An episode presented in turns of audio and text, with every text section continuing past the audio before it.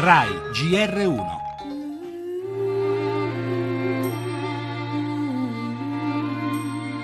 Abbiamo obbedito a degli ordini ed oggi siamo ancora qui presenti. Non ci sentiamo responsabili, ma ci sentiamo eh, innocenti. Consentire ai due fucilieri di trascorrere in Italia l'intero periodo di sviluppo dell'arbitrato. Eh, siamo convinti delle nostre buone ragioni perché Girone e La Torre eh, sono fucilieri di marina italiani che svolgevano attività di servizio. Certo non sarà una vicenda breve, ma c'è un giudice terzo che finalmente può far prevalere la verità.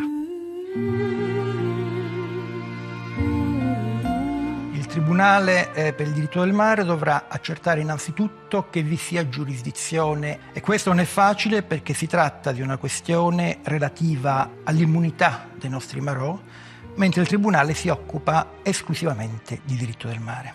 In assenza di cooperazione dell'India i tempi si allungheranno notevolmente. Non mi aspetto una sentenza prima di forse due, tre anni. Partirà alle 9.30 il primo atto nell'aula del Tribunale internazionale sul diritto del mare di Amburgo del caso dei due Marò, Massimiliano Latorre e Salvatore Girone, accusati della morte di due pescatori indiani scambiati per pirati nel febbraio 2012. E così, dopo oltre tre anni di tira e molla tra Italia e India, finalmente il caso sarà discusso in ambito internazionale.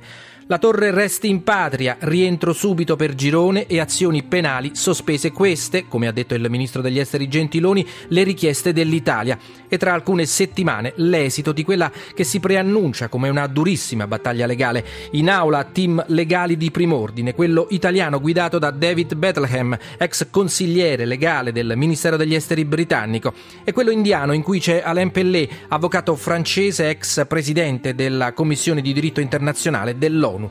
Poi ci sarà l'arbitrato internazionale che dovrà stabilire a chi spetti la giurisdizione sul caso, che non sarà risolto a breve, secondo Enzo Cannizzaro, ordinario di diritto internazionale alla Sapienza di Roma, ma noi saremo qui a seguire il processo, a raccontarvelo in diretta, per essere anche questa volta il più vicino possibile ai nostri marò.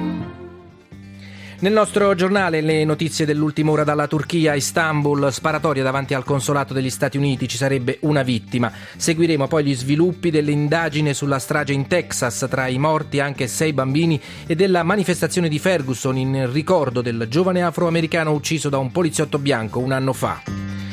Parleremo del giallo sulla morte di Lorenzo, 18 anni, in discoteca a Lecce con la testimonianza di un ragazzo che era con lui al momento del malore. Spazio poi per le notizie del, sull'allerta meteo dopo giorni di afa nelle regioni del centro Italia in arrivo temporali e forte vento. Per la politica lo stallo nel Partito Democratico sulla riforma costituzionale. Infine lo sport con la chiusura trionfale del Mondiale di nuoto di Kazan, lo splendido oro di Paltrinieri nei 1500 stile libero.